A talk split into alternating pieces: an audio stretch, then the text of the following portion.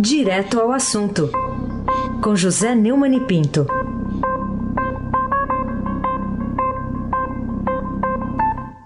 Oi, Neumann, bom dia.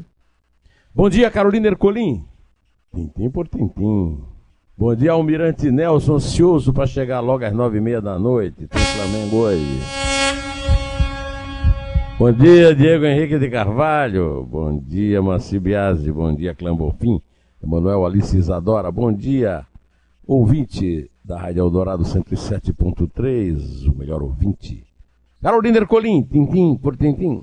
Neumani, a Polícia Federal está cruzando algumas informações encontradas nos celulares e computadores dos quatro suspeitos, né, na operação spoofing, né, que está investigando essa invasão dos telefones de autoridades, com registros de corretoras de moedas virtuais, né, porque a ideia é chegar né, ou checar se há relação entre o dinheiro identificado com a venda de mensagens, né, o que poderia configurar outros crimes, além da invasão de dispositivos é, informáticos. Queria saber de você sobre essa, essa linha mais política é, da investigação, né, que tenta encontrar também algum elo né, em relação a quem pode ter patrocinado essa invasão.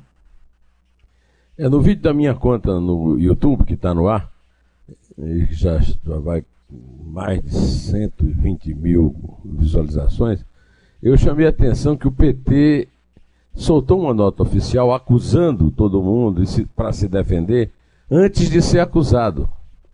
Só quando um dos hackers disse que é, o, o, Walter Delgatti, o vermelho, tinha intenção de vender ao PT essas é, informações, o que não quer dizer nada, porque é, uma intenção apenas, é, foi tomada essa decisão. O objeto de intenção de alguém não configura conivência nem justifica nota. Ah, eu acho que se a nota foi emitida, é porque quem a emitiu sabe mais do que isso.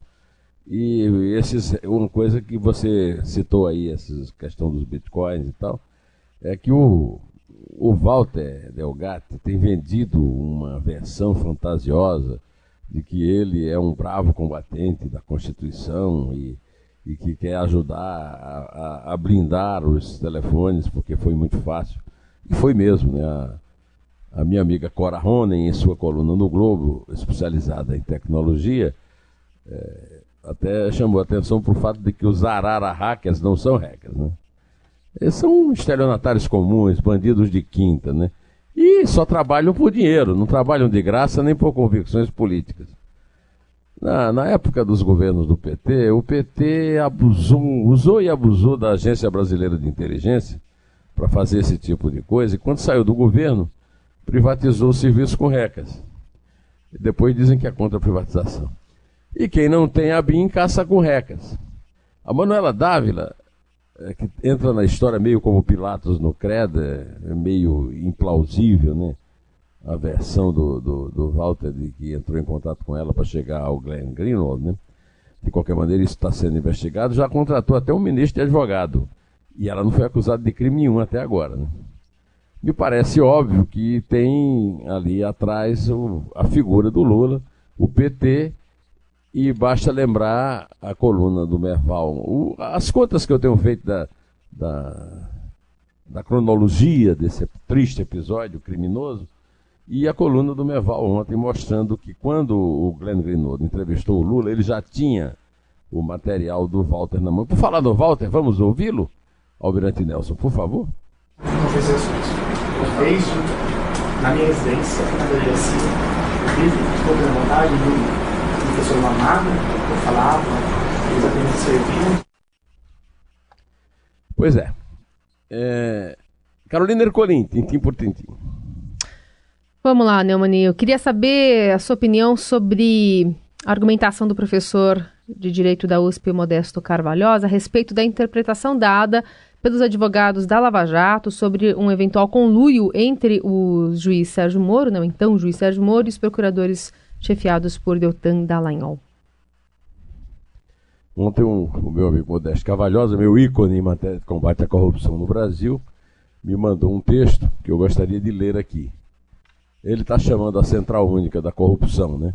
que persiste na despudorada campanha de desinformação do povo brasileiro, com clara intenção de confundir a opinião pública. Essas publicações de origem criminosa ferem de forma absoluta e ética jornalística, a ética jornalística. Afirmam que houve conluio entre os membros da Lava Jato para condenar Lula e demais delinquentes de todos os partidos políticos e do setor privado que foram condenados por todas as instâncias judiciais com base em toneladas de provas e de confissões. Entenda-se, a organização da justiça no Brasil é formada pela Polícia Judiciária, Polícia Federal e Polícia Civil dos Estados, pelo Ministério Público, procuradores da República e promotores e procuradores de justiça, e pelos juízes, pela magistratura. São instituições do Estado dedicadas à defesa e pacificação da sociedade que se comunicam todo o tempo. Utilizam escutas telefônicas, buscas e apreensões, audiências de custódia, informações em pedidos de habeas corpus, prisões temporárias e preventivas. Já a partir da primeira fase policial, o juiz interfere constantemente nas investigações e cabe inclusive ao magistrado espontaneamente incluir provas nos processos, independentemente da iniciativa dos promotores. A respeito, os promotores de justiça sentam-se em todas as audiências ao lado do magistrado, como membros integrantes do julgamento, interrogando os réus. Os promotores de justiça, na qualidade de titulares do processo penal, não têm interesse próprio na causa, a não ser na defesa da sociedade, podendo também propor tanto a absolvição quanto a condenação de investigados e réus. Os promotores de justiça podem substituir os magistrados ou suprimir o processo e julgamento dos réus que, em delação premiada, apontam os demais membros da organização corrupta que integram. Nesses casos, os promotores de justiça estabelecem as penas que deverão ser justificadas perante o respectivo magistrado no aspecto apenas de sua razoabilidade e proporcionalidade. Ou seja, essa interlocução permanente entre polícia, promotoria e magistratura é absolutamente constitucional. Não existe qualquer conluio entre os integrantes do sistema judiciário, como sugere a Central Única da Corrupção. Não nos deixemos confundir por esses crápulas que fazem uma sorte da campanha para extinguir a Lava Jato, inspirados no que ocorreu com a Operação Mão Limpa na Itália nos anos 90. Não vão conseguir a anulação das condenações e a volta ao convívio da sociedade desses saqueadores de cofres públicos que se apropriam dos recursos da nação. Carolina Ercolim, tintim por tintim. Muito bem. É, ainda queria falar contigo sobre o COAF, porque hoje a gente traz aqui no Estadão uma entrevista com o presidente do Conselho de Controle de Atividades Financeiras, que fala sobre esse esse ato, né, do ministro, dessa decisão do ministro Dias Toffoli, né, né, de impedir a continuação de algumas investigações. Queria saber o que, que você acha dessa decisão e também do pedido da deputada estadual Janaína Pascoal, né, que agora protocolou no Senado, pedido de impeachment do ministro presidente do Supremo Tribunal Federal. É, Carolina, você está com o jornal da sua frente. Na dobra de cima tem aí, combate à lavagem ficaria prejudicado. É, é uma chamada da primeira página da entrevista do presidente do, é, do COAF, né, do Conselho de Controle de Atividades Financeiras, né, que é o Roberto Deonel. É, ele considera que o sistema de combate à lavadinha no país está comprometido. Na primeira entrevista que ele deu após a decisão do, do Dias Toffoli de mandar parar as investigações que se apoiem em informações bancárias e fiscais compartilhadas por órgão de controle, ele disse ao Estado que há impactos concretos no trabalho do Conselho pela decisão de Toffoli, qualquer informação mais detalhada precisa de autorização do juiz, né? um aval da justiça. Apenas a movimentação global não é útil na maioria dos casos, afirmou o chefe do COAF. Na, além do, do mais, você me perguntou, está no, no BR-18 é, de hoje, no, no, no, portal do Estadão, que a deputada estadual Janaína Pascoal, a campeã de votos da história do Brasil como parlamentar, né? Deputada estadual pela, pelo PSL, e é coautora do pedido de afastamento do ex-presidente, da ex-presidente Dilma Rousseff, junto com Miguel Reale Júnior e o Hélio Bicudo, protocolou no Senado ontem um pedido de impeachment do ministro Dias Toffoli, porque ele suspendeu investigações que utilizaram relatórios do COAF sem prévia autorização do Judiciário. Segundo o texto da entrega do, do do, do, do, pedido, que é assinado por ela e também por um grupo chamado MP Pro Sociedade de Apoio a Procuradores, né? É, tal decisão monocrática, além de contrariar a Constituição Federal e diversas leis, trouxe contrariedade ao que foi estabelecido pelo plenário do STF.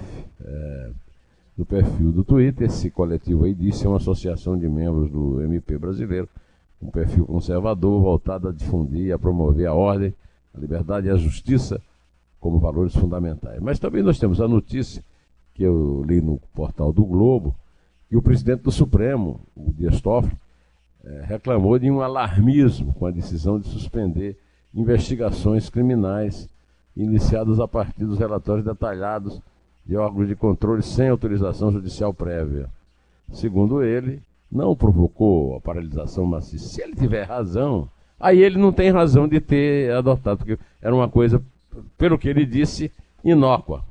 Agora, também acho que o pedido de impeachment da, do, do, do, grupo lá da MP e da Janaína Pascoal tem poucas chances de sucesso. É, na, no, no, no, Senado, é, a esquerda blinda, o, o grupo do, do Centrão blinda, e agora o grupo do Bolsonaro, que em agradecimento ao fato de o que gerou essa decisão do Toffoli, foi a blindagem do filho primogênito de Bolsonaro, o Jair Bolsonaro, é, o Flávio Bolsonaro, que é senador e que estava, está sendo investigado pelo Ministério Público é, do Rio de Janeiro sobre a atuação é, financeira de seu ex-assessor, Fabrício Queiroz, na Assembleia Legislativa do Estado do Rio. Então está todo mundo unido contra qualquer possibilidade de mexer no Toffoli. Carolina Ercolim, tintim por tintim. Bom, outra, outro assunto que ainda está repercutindo bastante é, de novo, né, o, o presidente ontem reiterou o seu tom mais agressivo para falar a respeito do pai, né, do, do presidente da Ordem dos Advogados do Brasil, Felipe Santa Cruz, para falar sobre o Fernando. E foi interpelado pelos jornalistas ali, numa reunião que teve, saindo do Palácio da Alvorada, sobre onde ele apoia esses argumentos, né? Como é que ele sabe que é, o, o, pai do presidente da Ordem dos Advogados do Brasil morreu vítima dos próprios parceiros, né? E não pelo, pelo Estado brasileiro. E ele respondeu quem? Ele respondeu que não há documentos e não havendo documentos, é, não tem porquê é, atribuir às Forças Armadas a morte do, do Fernando é, Santa Cruz de Oliveira, é, que é o pai do Felipe Santa Cruz. É, o, o, o, Bolsonaro, evidentemente, não tem informação nenhuma sobre nada em geral. Né? Especificamente sobre isso aí é que ele não tem mesmo. Ele apenas está fazendo um discurso político para a sua grey, né? o pessoal fiel e fanático que sustentou a sua candidatura quando ela não tinha grande perspectiva. Eu já fiz, Carolina, várias vezes a conta, mostrando que esse grupo eh, não, não consegue sequer superar a votação que o Ciro Gomes teve na eleição. Eu não vou refazer agora essa conta, mas é, é simples, é só somar tudo que é é, de filiação de, de, ao Bolsonaro de grupos em perfis sociais para ver que não chega a votação do Ciro. E, e, eu não preciso lembrar que o Ciro não chegou é, no segundo turno. Né? O, essa confusão dele, o que ninguém fala é que esse, esse conflito dele com o, o Felipe Santa Cruz vem de 2016, quando o, o Bolsonaro elogiou o coronel Carlos Alberto Brilhante Ustra, ex-chefe do DOICOD de São Paulo, e responsável, segundo o grupo do, do, a segunda comissão da verdade, por pelo menos 50 mortes no DOICOD, né, na, na ditadura militar. E o Santa Cruz, que era presidente da OAB do Rio, abriu processo contra o Bolsonaro pedindo a cassação do mandato de deputado federal por decoro parlamentar e apologia à tortura. Né. É, o, o, o Felipe Santa Cruz é presidente de um sindicato de advogados abonados, onde também atendem a corruptos e bandidos do crime organizado. É do PT, pelo PT se candidatou a vereador no Rio e perdeu.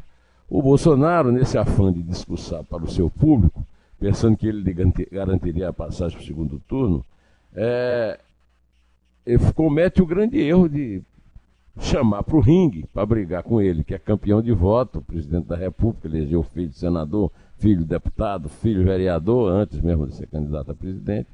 É um cara que perdeu a eleição para vereador no Rio, quer dizer, é, é, é, é como se o campeão de boxe é, é desafiasse para lutar no ringue da MMA um lutador de feira livre. Aí, realmente, uma demonstração até de irresponsabilidade em relação ao cargo que ele está ocupando por delegação popular. Carolina Herculin, tintim por tintim.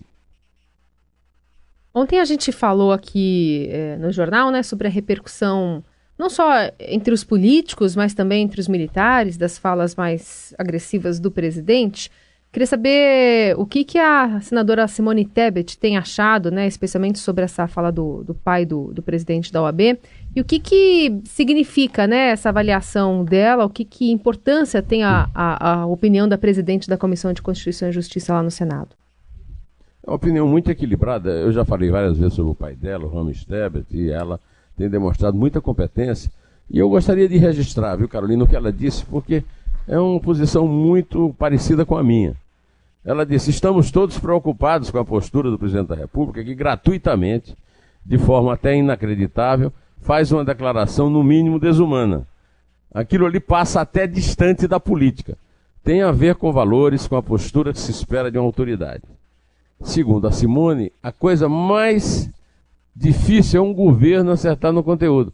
Esse governo até acerta no conteúdo, mas o próprio presidente erra na forma.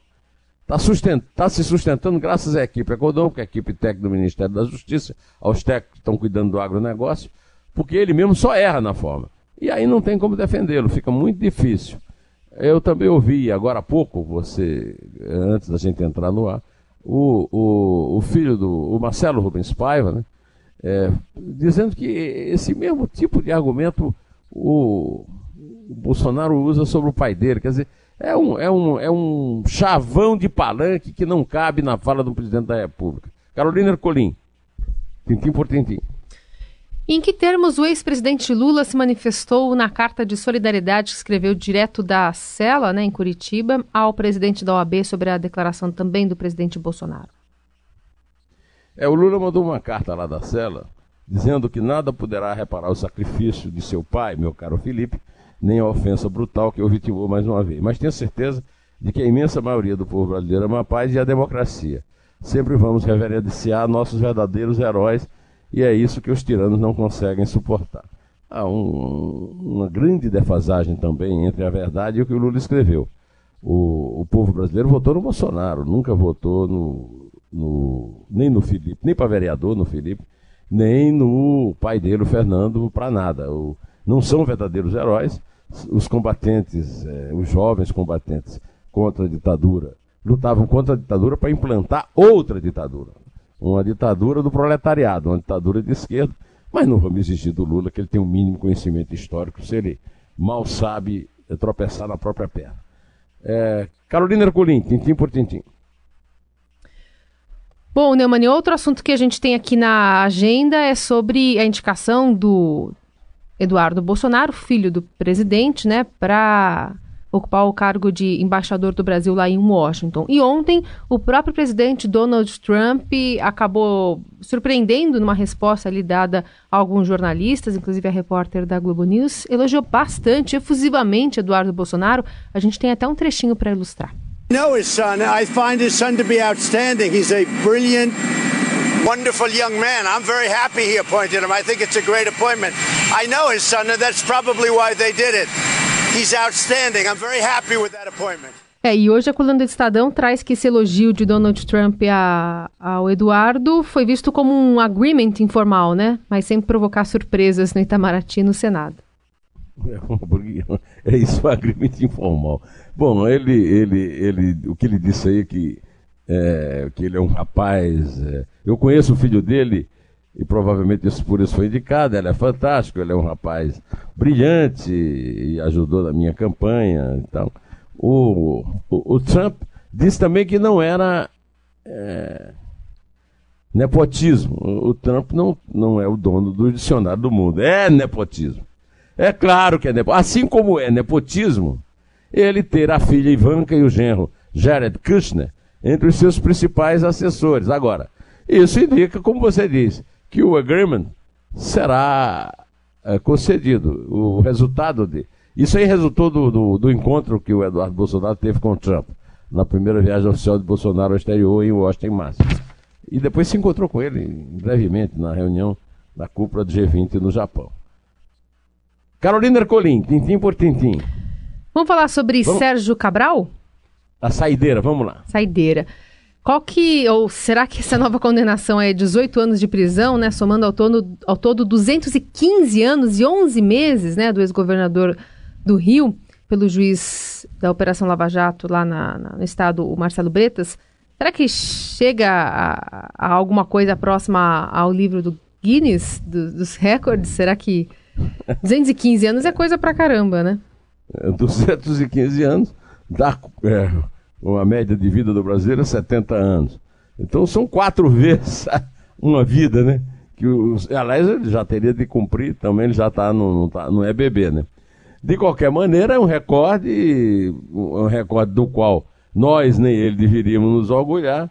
Agora, a verdade é que ele afrontou muito e está pagando por isso. Então, é, isso aí é um número que confirma o brilhante trabalho da Operação Lava Jato no Rio, com o, o juiz Marcelo Bretas, que é um dos motivos pelos quais o Bolsonaro foi eleito e que ele devia honrar.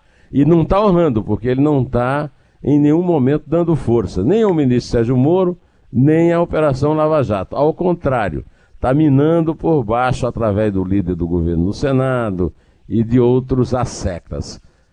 Carolina Ercolim, hum. Vamos contar a partir do número de gols necessários para o Flamengo passar hoje na, na, Libertadores, e o Almirante Nelson e fazer o jornal amanhã na maior, na maior felicidade. Então tá. É três? É dois. É um. Em pé.